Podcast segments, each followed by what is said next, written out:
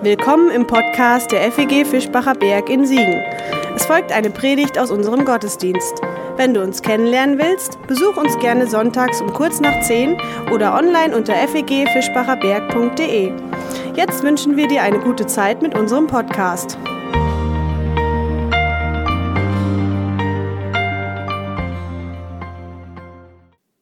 Gegensätze, die ziehen sich an. Das sagt man zumindest so und meint damit meistens Paare, bei denen irgendwie unterschiedliche Eigenschaften aufeinander prallen, die so ziemlich unterschiedlich sind. Chaotisch und ordentlich, groß oder klein, gemütlich oder eher hysterisch.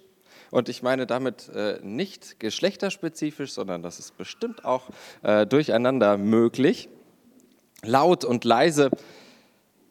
Ob das tatsächlich stimmt, das sei mal dahingestellt. Ich habe in der Vorbereitung tatsächlich auch eine Studie gesehen oder gelesen, zumindest einen Bericht darüber, dass das wohl Quatsch ist.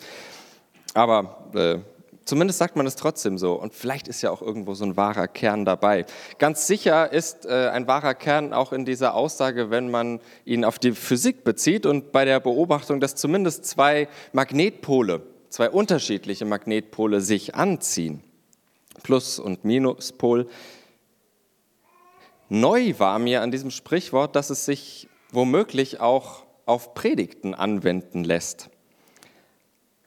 Denn wer die ersten beiden Teile unserer Serie über Maria gehört hat, war vielleicht verwirrt. Mal ganz kurzes Handzeichen. Wer hat beide Teile gehört und war vielleicht sogar auch ein bisschen verwirrt von der Gegensätzlichkeit äh, dieser beiden Perspektiven? Einmal die theologischen Höhenflüge durch die Geschichte der Kirche hindurch, die Geschichte der höchsten Heiligen im ersten Teil, den ich versucht habe, diesen Höhenflug, und dann im zweiten Teil ein Abstieg in die Niederung des Alltags eines ganz normalen Mädchens. Am letzten Sonntag mit Matthias, theologisch aber nicht weniger innovativ und nicht weniger herausfordernd. Zwei Kontrapunkte, so hat er das genannt, ich würde es ein bisschen anders nennen und würde von zwei unterschiedlichen Polen sprechen, die sich gegenseitig vielleicht sogar anziehen. Damit ist der heutige Fahrplan vorgezeichnet. Wir lassen mal diese beiden unterschiedlichen Pole aufeinander los.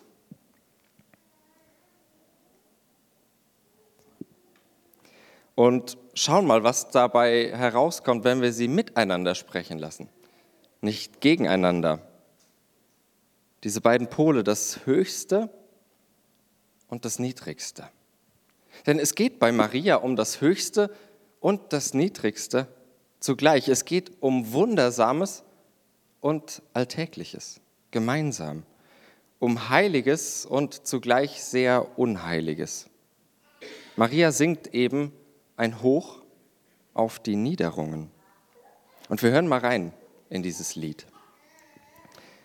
Und Maria sprach, das steht in Lukas 1 ab Vers 46, Maria sprach, meine Seele erhebt den Herrn und mein Geist freut sich Gottes, meines Heilandes.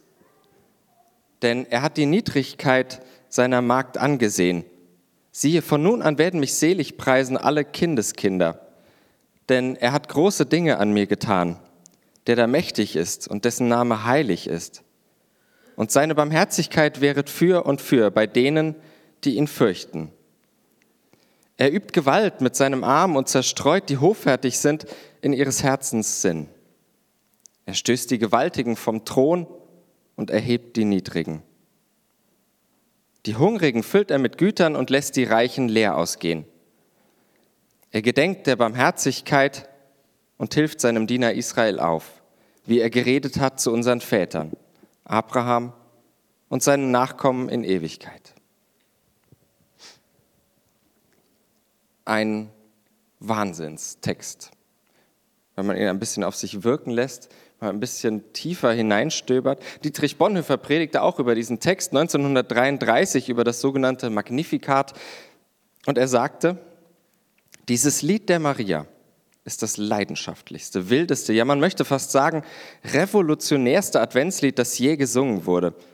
Es ist nicht die sanfte, zärtliche, verträumte Maria, wie wir sie auf Bildern sehen, sondern es ist die leidenschaftliche, hingerissene, stolze, begeisterte Maria, die hier spricht. Ein hartes, starkes, unerbittliches Lied von stürzenden Thronen und gedemütigten Herren dieser Welt, von Gottes Gewalt und von der Menschen Ohnmacht. Hören wir rein in dieses Lied, hören wir Maria zu, wie sie singt über ihr Ich, über ihren Gott und über die Geschichte. Meine Seele erhebt den Herrn und mein Geist freut sich Gottes meines Heilandes. Meine Seele und mein Geist, das ist in Marias Sprachwelt, in der sie aufgewachsen ist, ein ganz breit entfaltetes, ein blumiges, ein poetisches Ich. Ich, wie ich bin, mit allem, was ich denke, was ich will, mit allem, was ich fühle. Und dieses Ich der Maria, das ist offensichtlich in heller Aufregung. So klingt es zumindest. Es macht Gott groß, wie wir das auch gerade in den Liedern getan haben. Du großer Gott, so groß ist der Herr. Es jubelt über eine göttliche Rettung, über den Heiland. Aber was hat es mit diesem Ich, das da singt, auf sich? Was bedeutet dieses Ich? Für mich ist ist der Beginn des Glaubens. Ein Ich, das dem Göttlichen begegnet. Ein Ich, das etwas Heiliges erlebt hat. Ein Ich, das von Gott berührt wurde. Die Geschichte von letzter Woche, die wir da gehört haben, die lässt ja zunächst mal ein paar Fragen offen. Klar, Maria, die gibt irgendwie ihre Zustimmung zu der ganzen Geschichte, das merkt man vielleicht auch.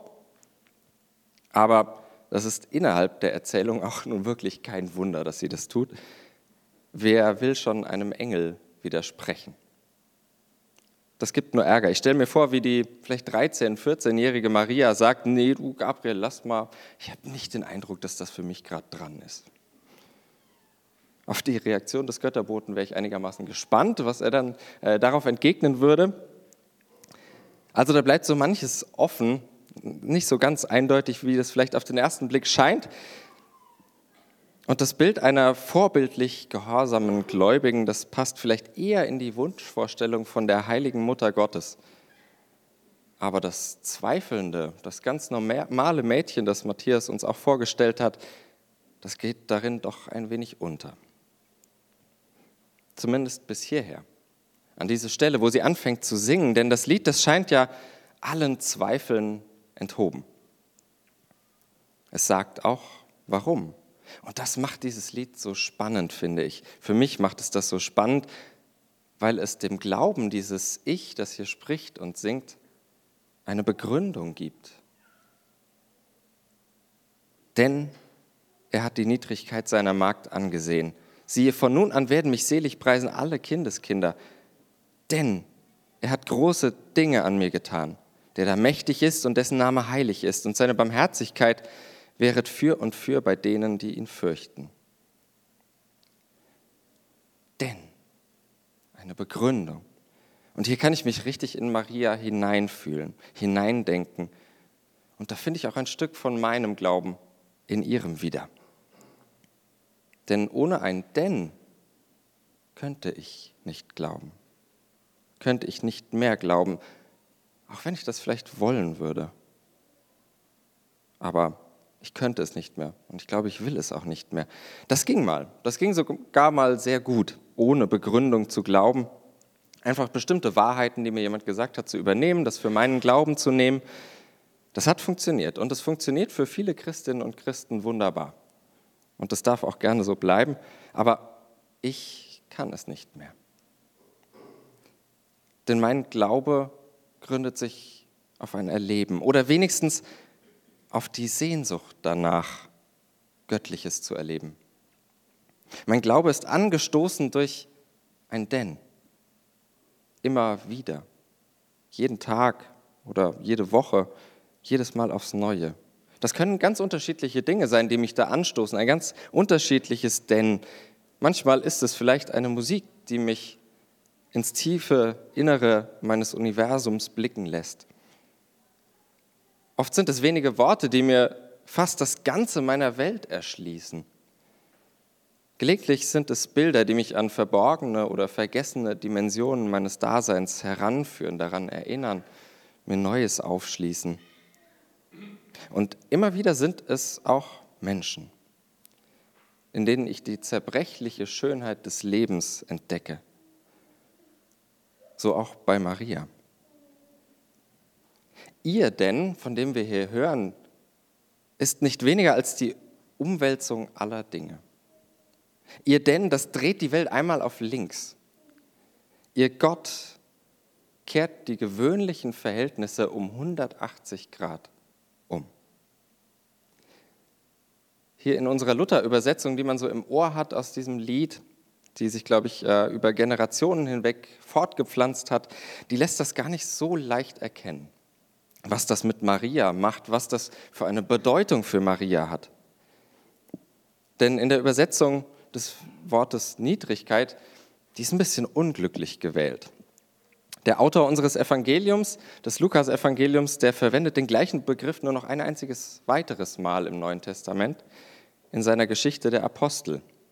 Im achten Kapitel, dort bringt er ein ganz bekanntes Zitat aus seiner Bibel, aus Jesaja 53 wieder, das so klingt. Wie ein Schaf, das zur Schlachtung geführt wird und wie ein Lamm, das vor seinem Scherer verstummt, so tut er seinen Mund nicht auf.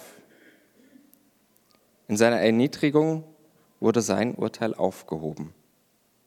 Wer kann seine Nachkommen zählen? Denn sein Leben wird von der Erde weggenommen. Und in der Apostelgeschichte wird es auf Jesus Christus und auf sein Schicksal bezogen. Den nicht ganz leicht verständlichen Text lassen wir hier mal äh, einfach so stehen. Es geht mir nur um dieses eine Wort, dasselbe Wort, anders übersetzt. Erniedrigung. Und das klingt so ganz anders als Niedrigkeit, wie wir es von Luther her im Ohr haben, obwohl es eigentlich dasselbe Wort ist, was da steht. Niedrigkeit, das ist klanglich auch gar nicht so weit weg von der Niedlichkeit, was vielleicht sogar ganz gut beschreibt, wie zumindest ich Maria häufig vor Augen habe wie sie oftmals dargestellt wird, wie auch Bonhoeffer das schon sagte, wie sie gelegentlich in meinem Kopf erscheint, irgendwie eben ja, niedlich. Der Text sagt das Gegenteil. Nicht verniedlicht, sondern erniedrigt. Nicht demütig, wie wir sie uns vielleicht wünschen als Vorbild, sondern gedemütigt. Und diese Frau ist das Ideal des Glaubens. Nicht die Hörige, die alles über sich ergehen lässt, sondern diejenige, deren Erniedrigung, deren Demütigung wahr und ernst genommen wird. Die sagen kann, endlich hat mir jemand geglaubt. Endlich hat mich jemand ernst genommen. Würde sie twittern, dann würde sie das heute vielleicht tun mit dem Hashtag Me too.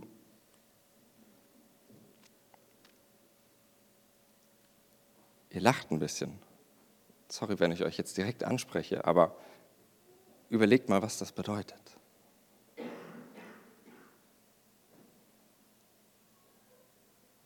Ihr Glaube beginnt damit, dass sie endlich ernst genommen wird, dass sie sich endlich ernst genommen fühlt. Und das ist ihr Denn das ist ihr Gott. Was ist dein Denn? Wo beginnt dein Glaube? Marias Glaube beginnt da, wo sie endlich Gerechtigkeit erlebt. Wo sie erlebt, dass das Leben doch nicht so unbarmherzig mit ihr spielt, wie es das bis dahin oder immer wieder vielleicht getan hat, wie es manchmal scheint. Begegnet ihr da, wo ihre Erniedrigung ein Ende findet. Mehr noch, und da kommen diese beiden Pole zusammen, wo ihre Erniedrigung zur Erhöhung wird. Vielleicht hast du selbst schon so eine Erhöhung aus der Erniedrigung erlebt und kannst mit Maria mitfühlen. Vielleicht wartest du noch darauf, dass sich deine Erniedrigung in Erhöhung verwandelt, wie auch immer beides aussehen und heißen mag. Vielleicht kannst du es schon singen aus tiefster, tiefster Überzeugung. Gott hat große Dinge an mir getan. Vielleicht ist dir Marias Lied aber im Moment auch eher noch ein Ruf aus der Verzweiflung danach, dass seine Barmherzigkeit endlich wäret für und für. Marias Ich. Und vielleicht schwingt etwas von deinem, von meinem Ich in ihrer Melodie. Oder es wird dir vielleicht zu einer Hoffnungsmelodie, zu einem Hoffnungslied, dass selbst die tiefste Erniedrigung, die wir in unserem Leben erleben können, dir deinen Platz in der Geschichte niemals nehmen kann. Dass ein erniedrigtes Leben nicht in der Bedeutungslosigkeit verschwindet, sondern dass es endlich gesehen wird.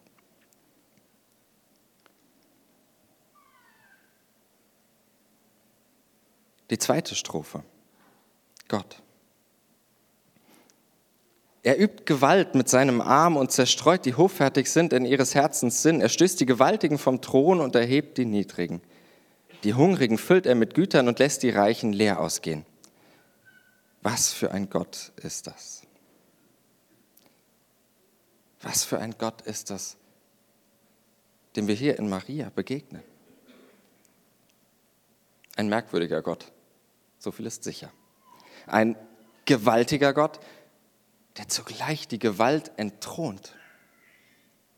Eine Macht, die Größe zeigt, indem sie zu den Kleinen steht.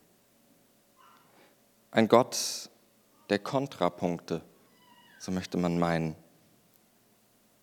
Ein Gott, wo ich nicht immer und nicht mehr so ganz genau weiß, wo eigentlich oben und unten ist. Und an Maria wird das so anschaulich. Auf der einen Seite ist sie eine dieser niedrigsten.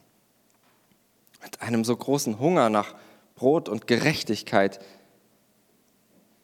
Aber genau sie kommt in dieser Situation in Kontakt mit dem Göttlichen. Sie wird nicht erst reich und schön und berühmt und geehrt, bevor sie für Gott eine bedeutende Rolle spielt. Nein, ihr Leben bekommt für sie Bedeutung, weil Gott eine Rolle in ihrem Leben zu spielen beginnt. Aus der erniedrigten Teenie-Mutter Maria wird die heilige Mutter Gottes, weil Gott in ihrem Leben beginnt, weil Gott in ihrem Leben zu leben beginnt. Oder wie Matthias es letzte Woche so schön bildlich gemacht hat, weil sie mit einer göttlichen Idee schwanger geht, weil sie Gott zur Welt bringt. Okay, ihre Geschichte ist schon etwas Besonderes. Auch da dürfen wir uns gerne immer wieder daran erinnern. Sie bringt einen einmaligen, einen ganz besonderen, einen wirklichen Menschen zur Welt. Nicht nur eine Idee. Das ist schon einzigartig und einmalig. Wie jeder Mensch einzigartig und einmalig ist. Das lässt sich nicht wiederholen.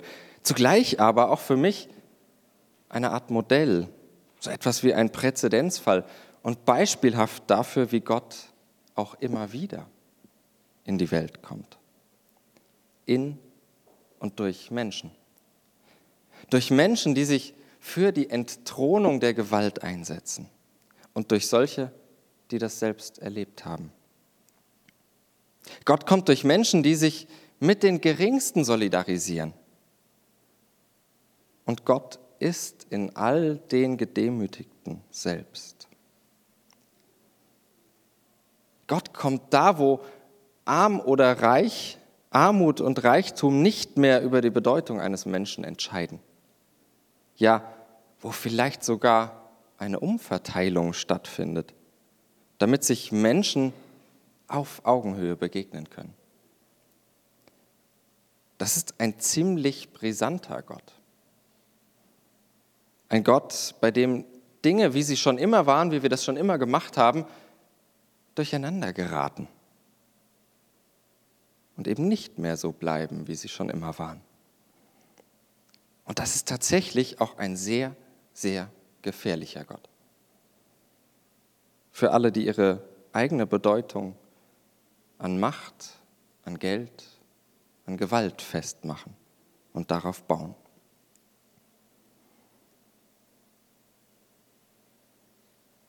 Die Geschichte, dritte Strophe. Er gedenkt der Barmherzigkeit und hilft seinem Diener Israel auf, wie er geredet hat zu unseren Vätern Abraham und seinen Nachkommen in Ewigkeit.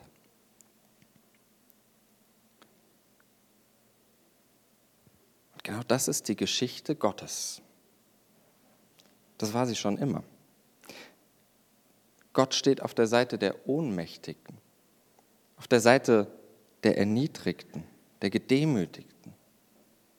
Wer immer meint, sich für Macht und Gewalt auf Gott berufen zu können, hat aus der Geschichte Gottes, wie sie in Israel begonnen hat, nichts gelernt.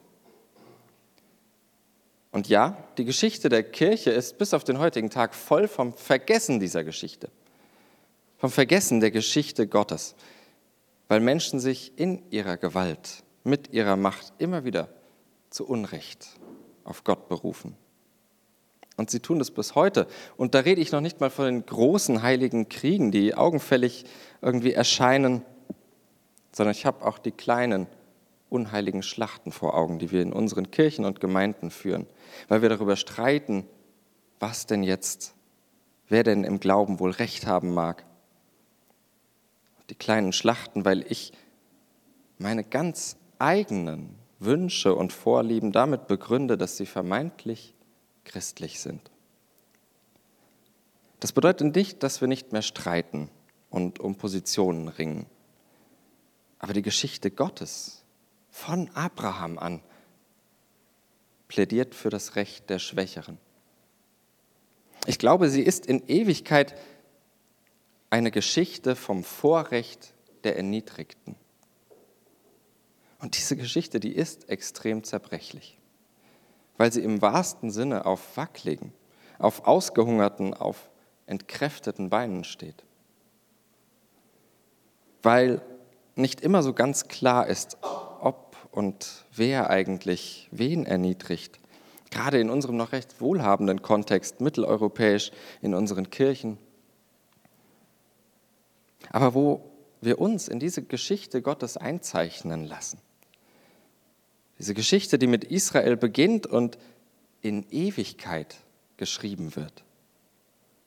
Da gilt uns auch diese Zusage, Gott hilft denen auch wieder auf, die straucheln und die an dieser verrückten Idee, an dieser verrückten Geschichte Gottes verzweifeln, an dieser Idee, dass sich das Göttliche an den Gedemütigten zeigt. Dieser göttliche Wahnsinn, dass die gottloseste Erniedrigung zu einem heiligen Moment der Nähe Gottes werden kann. Dadurch wird keine Erniedrigung gut geheißen. Damit wird keine Gewalttat entschuldigt. Doch Marias Lied lässt zumindest eine Hoffnung aufglühen, dass auch und vielleicht gerade ein Leben voller Niederung eine ganz hohe, eine ganz große Bedeutung hat. Kommen zum Schlussakkord des Liedes von Maria. Den Höchsten Gott, den Höchsten, in den Niederungen entdecken. Diese Hoffnung der Erniedrigten selbst spüren oder wahrnehmen. Die Erhöhung der Gedemütigten zu erleben und vielleicht sogar mitzufördern. In all dem spielen die Kontrapunkte der letzten beiden Wochen zusammen. Hier treffen die Pole, die Magnete aufeinander.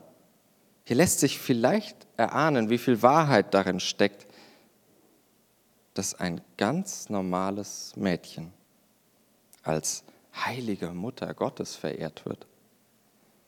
Weil Gott, der große Gott, im Kleinsten steckt.